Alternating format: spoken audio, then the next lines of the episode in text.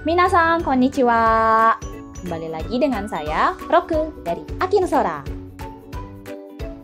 Pola kalimat yang akan kita pelajari kali ini adalah nani nani zuni, artinya tanpa. Bentuk pola kalimat ini adalah kata kerja bentuk nai. Kita hilangkan nainya dan kita masukkan zuni. Contoh kalimat yang pertama. Mayotte shimatta no de nani mo kawazu ni kaetta.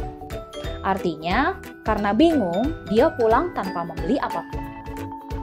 Contoh kalimat yang kedua. Kanojo wa nani mo iwazu ni uchi ni kita. Dia datang ke rumah tanpa mengatakan apa pun. Nah, teman-teman, jangan lupa ya buat bikin contoh kalimatnya di kolom komen. Dan buat teman-teman yang penasaran buat bertanya dengan sensei-senseinya, bisa tanya melalui medsos. Nah, teman-teman, jangan lupa ya buat like, subscribe, dan juga share ke teman-teman yang lain. Sampai ketemu lagi nanti. Mata nih.